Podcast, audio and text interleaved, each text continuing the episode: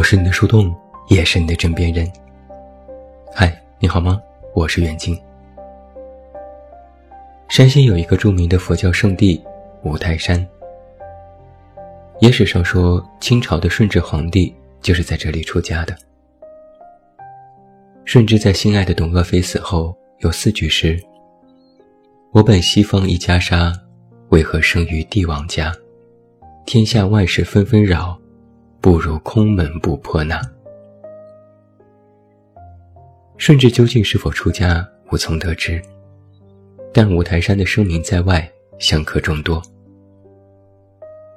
最著名的寺庙叫做五爷庙，里面供奉的是广济龙王文殊菩萨，不是什么出名的佛教人物，只是文殊菩萨本土化、世俗化的演变。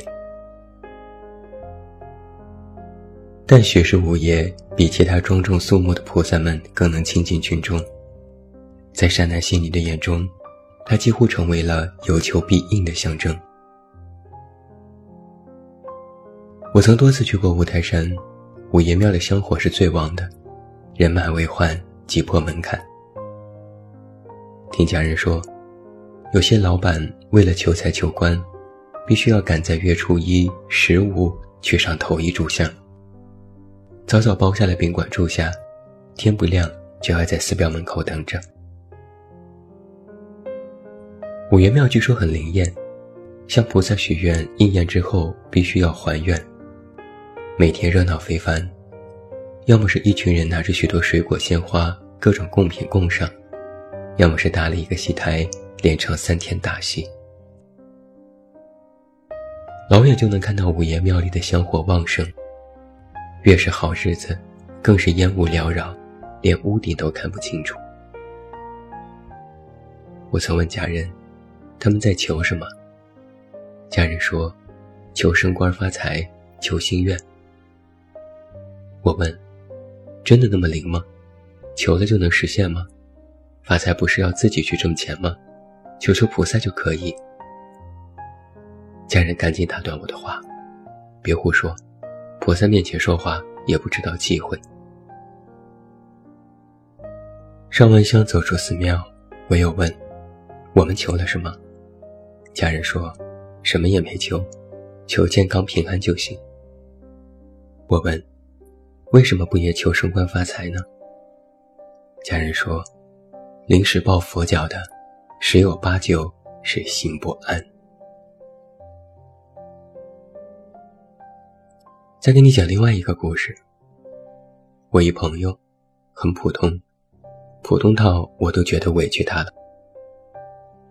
上了一个普通的大学，找了一份普通的工作，娶了一个普通的媳妇儿，生了一个普通的孩子，住在一个普通的房子，过着普通的生活。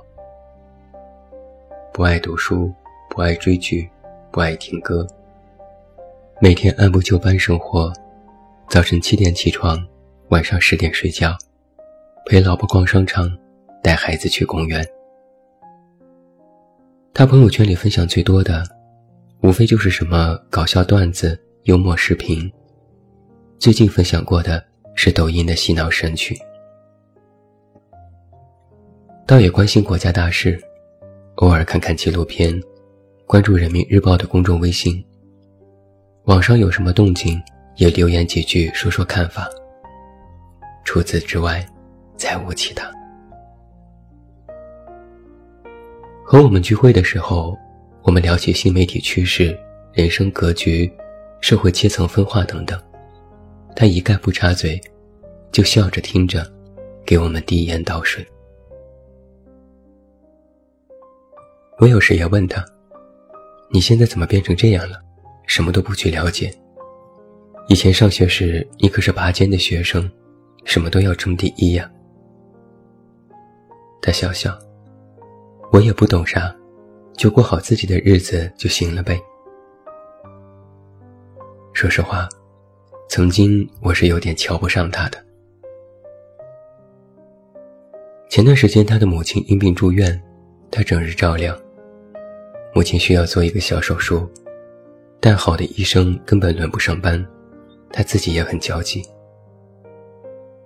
后来他想出一个办法，同样是医院的主治医生，三家大医院医生太忙，病患众多，但一些地方社区医院却人很少。人们往往信大医院的医生，觉得小医院的医生经验不足、不靠谱。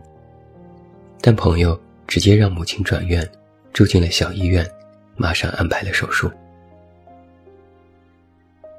母亲身体恢复得非常好，我们前去探望。没想到小医院的医疗环境也非常不错，人很少，医生照料也很细心。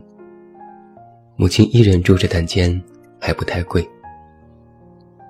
我说：“你可真有办法，要是我啊，肯定托关系找人，死活要在大医院诊治不可。”朋友一笑，他说：“求人不如靠己嘛，办法总是有的，多想想就是了。”我马上对朋友另眼相看。说了两个牛头不对马嘴的故事，是在说什么呢？发现没有，很多人在处理事情的时候，所用的方法是完全不一样的。有人想升官发财，那么就自己踏实努力，或者投机取巧，或者托关系走路子，要么就是拜菩萨以求实现。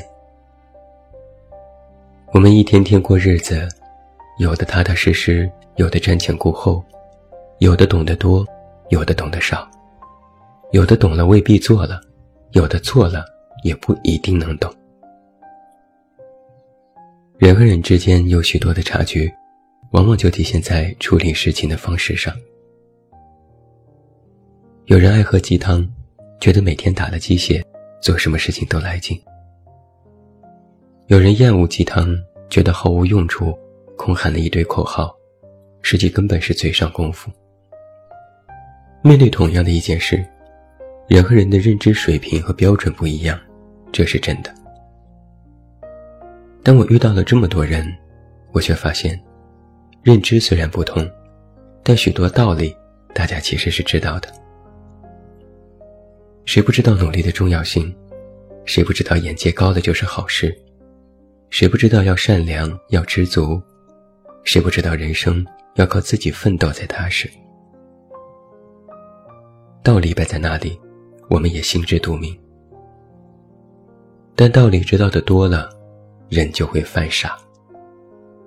其中有一个原因是，许多道理是犯冲的，有时是相悖的；还有一个原因是，知道了那么多道理，却没有落实过道理，光是知道了，也没啥用。比如第一个故事里，拜菩萨有错吗？当然没错，但想要真的实现愿望，菩萨却不能帮你实现。从寺庙回到家，还是要该干嘛干嘛。菩萨保你心安，给予慰藉，却不是让你回家躺在床上就等着天上掉馅饼。在第二个故事里，人活得普通有错吗？当然没错。不知道新媒体。不懂得格局又有什么罪过？不做那个行业，就算懂得了又怎样？你有老婆孩子、父母家人要照顾，其实知道了行业趋势，就能解决你的吃饭生活问题。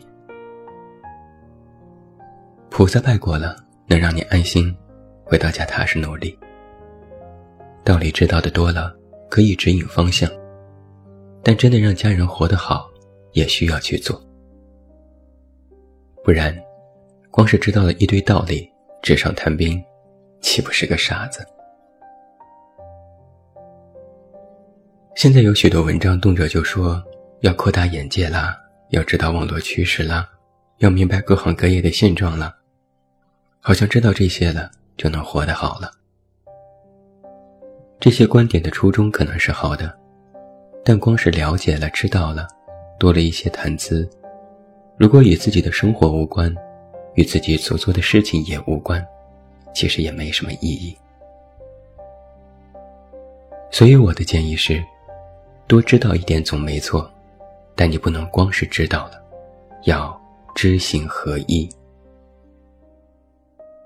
知行合一最早是由明代的思想家王阳明提出的。传统的儒家思想是知先行后，但曾经的朱熹的格物求知思想，却造成了许多人知而不行的认知。陆九渊曾经开创过了一套唯心思想，即宇宙便是五星，五星即是宇宙的心血。而后，王阳明便以知行合一的理论来反对诸心理学的外心求理的观念，一改曾经学术上的唯心观点，提出公体力行才是内外统一的思想路线。知行合一。好像字面上来说非常好理解，但它的核心思想其实是有三个方面。第一，知为行待，行中有知；第二，知外无形，知而必行；不知无形，行而后知；第三，知行合一，见履良知。翻译过来其实也是三句话。第一，做事前要先了解，了解之后再去做，在做的过程当中加深了解。第二，不能光了解但不做，不能不了解就去做，不能光做但不去了解。第三，做和了解应该同时进行，是不是真的了解，需要通过实践来证明。说白了，道理是死的，但人是活的。我们所面对的这个世界也是在时刻变化中的。网上嚷嚷了多少年的京剧，懂得那么多道理，依然过不好这一生，为什么呢？就是因为没有做到知行合一。道理光是个空架子，上面没有骨肉，不仅没有办法活起来。而且光是一副骨架也很脆弱，根本扛不住什么风雨。所以人与人之间的差距，不是在于道理你知道了多少，而是在于谁把这些道理真的运用到了实践中，谁真正做到了知行合一。你打过扑克吧？其实人生就像是打扑克。打扑克的时候。如果走运，拿到一手决定好牌，双王，好几个炸，又全是大牌，那简直是所向披靡。根本不用想什么对错，咔咔一出牌，稳赢。但是也有背运的时候，拿到一手烂牌，连串也连不上，没有大牌，一堆零牌，根本不用出牌就知道这牌没有办法赢。那就必须绞尽脑汁，殚精竭虑，只要不是输得很难看，甚至是平牌，就阿弥陀佛了。人生实际上也是如此的。当你走运的时候，做什么都顺心，不用什么技巧，哪怕走错一步也不要紧，有好牌加持，分分钟人生赢家。当你不走运的时候，那就必须步步为营。想破脑袋，三十六计都必须用上，可能都不会保你真的安然无恙。这两种都是比较极端的时候，在更多的情况下，我们拿到的扑克牌都是不好也不坏，勉勉强强的。那这时，就又要看运气，又要考验自己的技巧，盼着别人出的牌自己能管上。还能顺带出几张手中的零牌，运气够了，技巧也要跟上，把对子拆开变成串儿，把本来的炸拆开了分着出。要是有一个大牌，一定要留到最后，给自己留个后路，免得临时出乱子。但人总是会犯错，尤其是像我这种牌技不佳的人，一开始乱出一气。到最后，一个大王都能死在家里，根本没有机会出去管住对方，气得直跺脚。人生也是如此，与这个世界打交道，大多数时候，你和别人的运气、能力，实际上都差不多。关键在于，你是否有足够的技巧能赢，而不是把赢的筹码都压在了你是否抽到了一手好牌。不然，技巧不够，运气来凑，很有可能就会把一手好牌打烂，照样也是输。大多数时候，我们所面对的问题是两个问题：一是与自我相处时的问题，就是你是否抽到了比较不错的牌；二是与别人博弈的问题，你拿到了牌，是否有好的技巧保证不输。与自我相处，主动权在自己。这把牌不好，期待下把牌能好些，最好把把都是好牌。祈祷能有好运。与别人博弈，主动权在别人。别人出什么牌，你接什么招；别人出了烂牌，你正好管住；别人出了好牌，你想方设法去应对。而在这两个层面里，技巧远比牌面更重要。也就是说，你的人生目前是怎样，已经注定。这把牌就是这样，你玩不玩？怎么玩？如何玩得更顺手？全在于你的技巧。那么技巧，也就是知行合一。你当然知道连串很好，大牌保险，有个炸更是保险。如果拿到双王，那就是无敌。但现在你手里的牌还没有那么凌乱，也没有那么好。那就要靠技巧，去让你所知道的变成现实。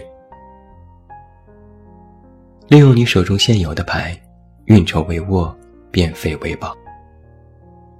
既要不断的和人博弈，去实战获得应对经验，又要运用经验到自己的牌上，变成技巧，去应对以后更新的局面。要知道，一个赢家。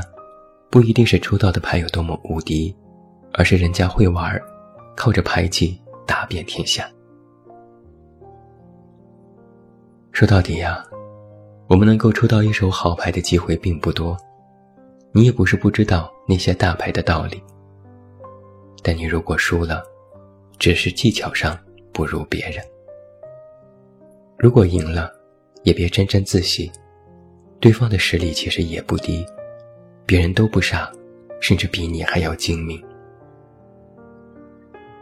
一个胜者，不是被别人知道了更多的道理，而是把这些道理的技巧，用对了地方，用对了时候。而这，才是真正的知行合一。我是你的树洞，也是你的枕边人。关注公众微信，这么远那么近，找到我，也不要忘记来到公号查看我们最新上线的漫画专栏。我是远近，晚安。